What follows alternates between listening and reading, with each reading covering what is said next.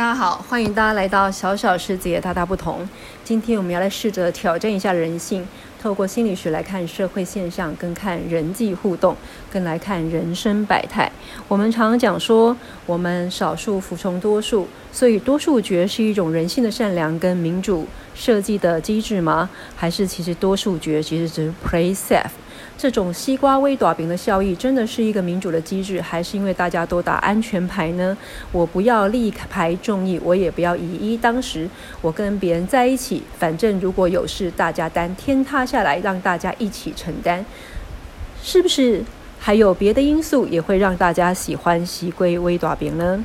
另外，我们常讲说，呃。在江湖上路见不平拔刀相助，或者是讲雪中送炭，其实这种美德是很少的哈。大部分人都喜欢锦上添花，为什么大家喜欢锦上添花呢？这会不会是另外一种资源的有效应用呢？会不会也是一种 play safe 呢？其实从心理学的角度来说，呃，锦上添花或者是多数觉，它其实是一个很类似的现象。待会儿我们来跟大家说明。更重要部分的是，我们今天要挑战大家认知的极致。我们很喜欢人云亦云，可是呢，人性当中也有许多的善良。我们会喜欢广铺公义跟正义的道理。所以呢，当我们遇到了呃某些非常的甜美，或者是非常温馨，或者是非常善良的时候，我们就会呃引发出我们内心呃粉红色的泡泡跟同理的心情。更甚者呢，我们其实呢会用自己的公理跟正义帮别人赞家叫好。所以呢，我们常常会用自己的信誉，哈，这边讲是 reputation，自己的声誉跟名誉帮别人。呃，背书，那这样的背书背后有没有什么样的风险呢？今天要挑战大家的极致，讲一个不存在的餐厅。不存在餐厅这件事呢，其实在关键评论的一些相关的网络上都是有被评论的。它是一间不存在的餐厅，可是因为人云亦云，所以以一传十，以十传百，最后变成了 Travel Advisor 的第一名的五星级餐厅。但这家餐厅从来没有存在过。这样的事情让我们觉得非常的可怕。也就是当我们透过人云亦云、啊口耳相传的同时，我们其实在散布的是谣言。更重要的事情是散布一个虚幻。而当我们在帮别人按赞的过程，让他升上了 Trip Trip Advisor 的的第一名的同时，在渐进的呃催生他的名誉的过程当中，我们其实都是帮凶。呃，一个虚幻事实的帮凶，一个不存在事实啊杜撰事实的帮凶。这个实验让我非常的震撼，也就是人其实有心地善良的一部分。我们为了彰显公义跟正理、正义，所以我们常常觉得这个事情做得很烂。当我们把它在社传社群平台上公布出来的时候，你就可以看到大家会燃起正义之火，然后大家会大相挞伐，透过群众的力量来去制裁某些现象，尤其当这个现象是它既不违法。然后呢，你也对他莫可奈何，他只是不合情、不合理。然后你觉得这件个事情怎么可以就这样了了呢？怎么可以让他呃全身而退呢？你的正义之魂跑出来了。你觉得既然他不违法，可他不合情也不合理啊，所以呢，我就决定好好的踏驾大家踏伐他。那每一个人都用自己的社群媒体。的网络平台来去发声，看起来在正义之声，呃，口诛笔伐的同时，我们伸张了我们心目中的公义跟正理。很多时候，这件事情并不是全然没有道理的。在我们社会上的很多呃灰色地带，跟在很多法理不彰的地方，其实呢，它是不合情的哈。那在不合情的过程当中，我们都会对于某些弱势，或者是对于某些。呃，不公平的现象有了同理之心，那同时我们也会觉得这样的事情，既然你做不到，你不能发声，我也不能为你做些什么，那我来帮你说说话吧。所以，我们就会用自己的力量跟想法，告诉大家我们呃真正的观点，以凸显社会的价值。这个过程常常是这样的哈。但是弄巧成拙，就会跟这个不存在的餐厅一样。他让我非常的惊讶的事情是，这个人呢，主角他本来是一个写手，那他这个写手专门在帮社群平台跟网站写一些呃吃过的啊使用过的一些呃所谓的呃发文啊哈。那这个地方，他就突然有一天想到，哦，他的发文发出去之后，的确的影响了某些人对这个地方有了一些不同的观感跟想法，某个程度上可能也触发了一些使用率跟点阅率，所以他就突发奇想，那如果今天社群平台有这样的力量，我可不可以借由这样的力量啊，存塑造一个不存在的餐厅？然后我来看看大家对这个餐厅的想法是什么呢？既然大家都是这么喜欢在社群平台上按赞。也这么喜欢在社群平台上帮忙，呃，给个爱心，那这样子充人气，会不会对于一个不存在的餐厅也会有同样的效果呢？所以他抱着姑且一试的实验心态做了这件事。一开始的时候，他形塑一个餐厅的想法，他在下面写了非常多形塑餐厅形象的文章，例如呃他的位置啊，然后例如他的风格啊等等的，并把它形塑成需要定位才能够来呃。使用跟到餐厅呃吃饭的一个行塑的状况，因为他根本就没有办法让人家去嘛，对不对哈？所以他要定位，他才打电话跟你联络，在社群平台或是你的联络方式跟你联络，主要就是因为一波所在或者 key 根本都是 gay 嘛，好，都是 gay 该做个跟你接内哦哈，所以呢，好就开始说的时候，他就说这个餐厅多好啊，气氛多特别，而且他限量的收客人，然后餐厅很特别，他还呢。啊，以假乱真的拍了一个呃简餐照，而这个简餐照呢，其实它就像一个猪排跟一个呃荷包蛋的照片，这其中的猪排还是他自己的脚啊，哈，那他所有拍的内容都是假的，比如说他的那个呃看起来白白的那个壶泡的部分，它就看起来像蛋白这样子哈，它包括他的脚就可以变成猪排，他所有东西都不是食物，都是他透过。一个摄影的一个过程，以假乱真拼凑起来的的简餐，所有的东西都没有一个是可以吃的哈，它其实都是其他的物品来替代的。可是呢，照片泼上去之后，再加上它的呃妙笔生花的文笔，写的栩栩如生，呃，让大家觉得感同身受到这个餐的特别跟风味多么的自然。接下来开始有人给他按赞。越多人按赞之后，就吸引越多人来观看这个影片，它就是一个群聚的效果，也是一个西龟挖爪饼的效果。也就是当大家对这个产呃产品跟对这个服务按赞的时候，它会引发我们的关注，我们就更容易被它吸引，它就有这样子西龟挖爪饼的持吸效应。那越多人看，它就跟滚雪球一样的，越多人按赞，越多人按赞就越多人看。好，那在这个过程当中，突然有一天，它就登上了，好，就短短的。半年的的时间，他就突飞猛进，最后终于哈，经过了数月的时间之后，他就登上了啊 Trip Advisor 的第一名，好，那大家就推荐他是五星餐厅。好，这时候特别的事情来了，在这中间很多的时候，就很多人打电话啊，要想要跟他联络，到处去询问，中间还透过了社群平台，想要跟他约去餐厅吃饭的时间。那打电话来给他的人啊。他就都跟他说啊，都已经订满了，所以呃就没有办法接受他们的的用餐。好，那后来他觉得这件事情有几多多掉啊，那叫杰郎那边来改用餐，所以他决定做了一个呃收尾的一个实验。他就跟这些人说，好，我们现在开放某些呃特别的名额，好，所以他就让这些呃订餐的人里面，他抽取某些所谓的幸运儿，然后终于可以塞进用餐名单里面。然后呢，他就去把他的工作室很简单的在一个工作室里面很 shabby 的一个地方，他把它做个改装。然后呢，所有的人哈要进去这个餐厅之前呢，他把他们用布蒙住眼睛，他们看不见哈。然后呢，其实就是因为太接近市区的，就是明明就是在市区附近而已，然后他就绕绕绕，然后透过蒙脸，然后让他们进入这个餐厅。进入这个餐厅的时候呢，好，他们。呃，在这个地方就放一些背景的音乐，为什么呢？因为他要盖掉这个市区本身后面，还有它的场场地本身后面的背景音。好，盖掉之后呢，就开始提供真正的餐，而这个真正的餐当然是，呃，如假包换的真实的餐，就不是在像那个以假乱真的在网络上剖的那个照片假的餐了哈，它就真的是真实的餐。可是这真实的餐呢，讽刺的事情是什么？是它其实是呃料理包。好，那它的背景音的布置有一个很大的原因，是因为它要盖掉那个料理包噔噔噔噔噔噔的那个声音，因为料理包在透过微波炉料理的过程当中会有叮叮的这种声音出现。所以呢，他要盖掉这个背景音，还有包括盖掉环境的背景音，所以他就放了一些音效，以遮住这些背景音。然后呢，使用过之后的客人呢，他们一样让他们出去的时候呢，一样蒙着眼睛送他们出去哈。那谢谢他们今天的光临。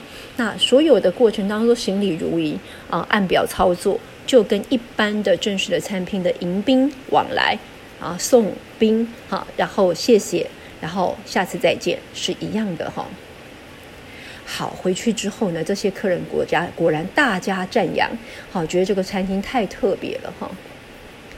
那这个人觉得，呃，实验到这个程度已经太超过了，所以他就非常的决定，毅然决然、断然的想要做一个处理，所以他就告诉大家说，这些部分全部都是假的，然后公诸事实。那当然，他也接受了几多很多的媒体的访问，哈，包括 Channel Four 他们都访问他，他就承认自己，大家开始的时候是个好奇心驱使，然后做了这个不道德的实验，利用大家的暗战。跟利用大家的同声集气，说甚至透过大家所谓的众志成城，将他的呃不存在的餐厅推波助澜上高峰跟高点。可是文莱这个餐厅从来没有营业过，第一次营业也是他最后一次的营业。你知道我在看这个故事的时候，我非常的惊讶，原来人类可以推波助澜到了这个程度哈。我们说一个。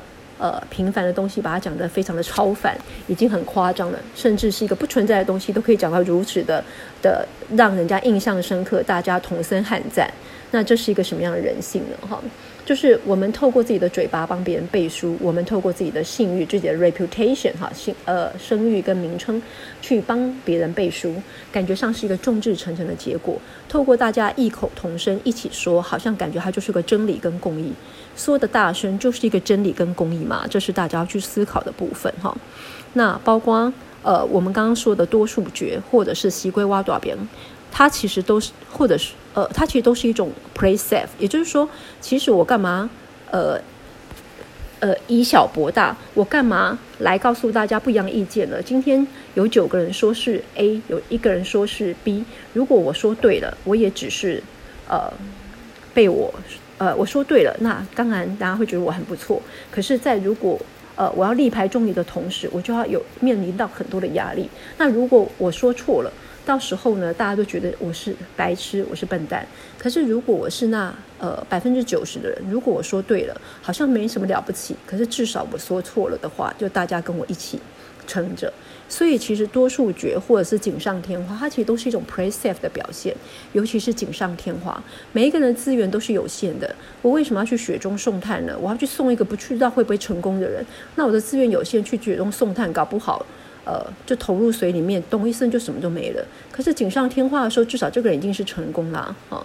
那所以我才会去锦上添花。所以呢，锦上添花，你说是人性的卑劣，或者是多数决，是一种民主体制，我倒觉得大部分的时候，我看它是也是一种安全安全牌。好，它其实。不只是因为想要呼应民主体制而已，而是因为我觉得我力排众议或是一一当时对我来讲太辛苦了，那就安全牌嘛，反正错了都是大家都错了，反正只有我对也不会过得比较好，但是只有我错就很惨了，所以我就 play safe，就是玩安全牌，而锦上添花也是如此，所以当我们再去责备为什么这个人。只愿意锦上添花而不愿意雪中送炭的时候，其实他就只是在打个安全牌，他希望自己不要输则全无而已。那如果今天呃雪中送炭资源是有限的，他还要去呃。给一个他不确定会不会成功的人，然后雪中送炭，这个人也不知道能不能谷底翻身啊。纯粹做好事当然是没有问题的，但是如果他希望这个人能够力图振作之后，然后能够呃有更好的发展，那雪中送炭不见得会做得到。那我干脆来锦上添花好了，至少呃他做的不错，那我也有些贡献，那人家也还会记得我一次，那可能就是这样的概念吧哈。透过这件事情。我们想要来讲一个另外反面的例子，让我印象非常的深刻，就是在二零零八年的时候啊，有一个电影叫做《爱因斯坦与爱丁顿》哈，它讲的是呃一九一九年的时候，呃第一次世界大战时候的故事哈。那爱因斯坦呢，那时候是德国的工程师，爱丁顿是英国人哈。那他们呢，呃，这个重要的事情是，他们其实素昧平生，从未相识。可是呢，爱丁顿呢，他其实是一个非常彻底研究科学的人，他就突然发现爱因爱因斯坦的某些理论，他其实讲的还不错，然后好像弥补了某些牛顿的一些呃。研究出来的理论，而牛顿当时的一些理论，他们认为是有一点点瑕疵的哈。那虽然瑕不掩瑜，大部分都是好的，但他觉得，呃，爱因斯坦某些理论，他可能可以补强牛顿的这个部分。可是当时呢，其实英国是一个非常自豪的国家，他觉得怎么可能会去输给一个德国的工程师呢？所以爱丁顿呢，他就去跟英国的科学会的委员说，我们就是为了要去证明哦。呃，英国人说的就是对的，因为牛顿也是英国人啊，哈。那所以我们要去证明英国人就是呃非常厉害的人，不管是在军事、国力、外交或科学上。所以你给我经费，让我到非洲去做呃日全食的观察。透过日全食的观察，哈，我相信我的理论一定可以推翻爱因斯坦的理论，去证明我们的牛顿是对的，哈。那其实，在在这之前，他其实是不不认识呃。爱因斯坦的更重要的事情是，当时的英国跟德国因为第一次世界大战的关系哦，他们其实是一个敌对的关系。那包括呃双方的战士在战争当中都多所伤亡，所以当时英国跟德国之间的呃国家情势的气氛，还有外交军事的的对立，都是剑拔弩张的。好，那所以呢？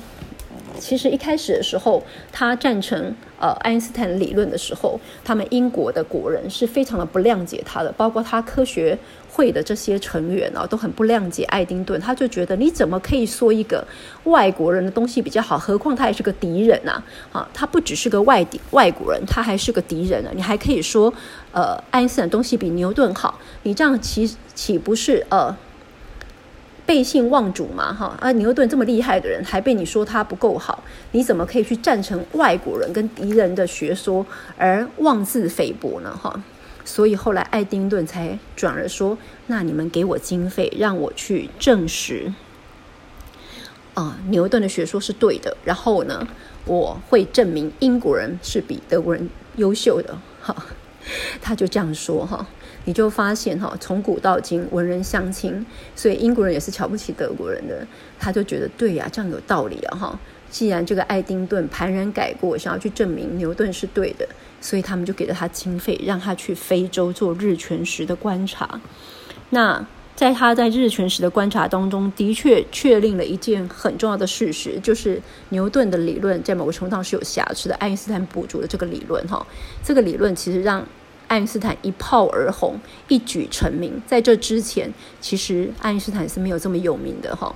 我们甚至可以说，今天大家知道爱因斯坦的理论，跟第二次世界大战爱因斯坦的一举一动备受关注啊，还有他的一些知识的产能。所以后来，呃，包括呃原子弹的这些设计跟武器，其实都跟爱因斯坦的一些理论是有关系的。可是爱因斯坦的发迹跟爱因斯坦的。开始成名跟备受关注，其实从一九一九年在非洲的这一个日全食的实验开始的。而这个日全食的实验完全不是爱因斯坦自己去做的哈，而是一个跟他素昧平生、从未相识的爱丁顿，而且还是敌国哈的科学家。爱丁顿有一个非常重要的一个想法，他觉得知识是要说话的，他觉得科学家需要彰显知识的真实的现象跟。为证据啊说说真话的，这是他的一个想法哈，所以他觉得呃国家军事、外交跟政治，它其实是与时会改变的，但他觉得科学的力量跟证据，好真理的部分，它其实是不会改变的，就是因为他这样子一个呃想要追寻科学真知灼见的精神，所以他去做了这件事，那也意外的让爱因斯坦爆红。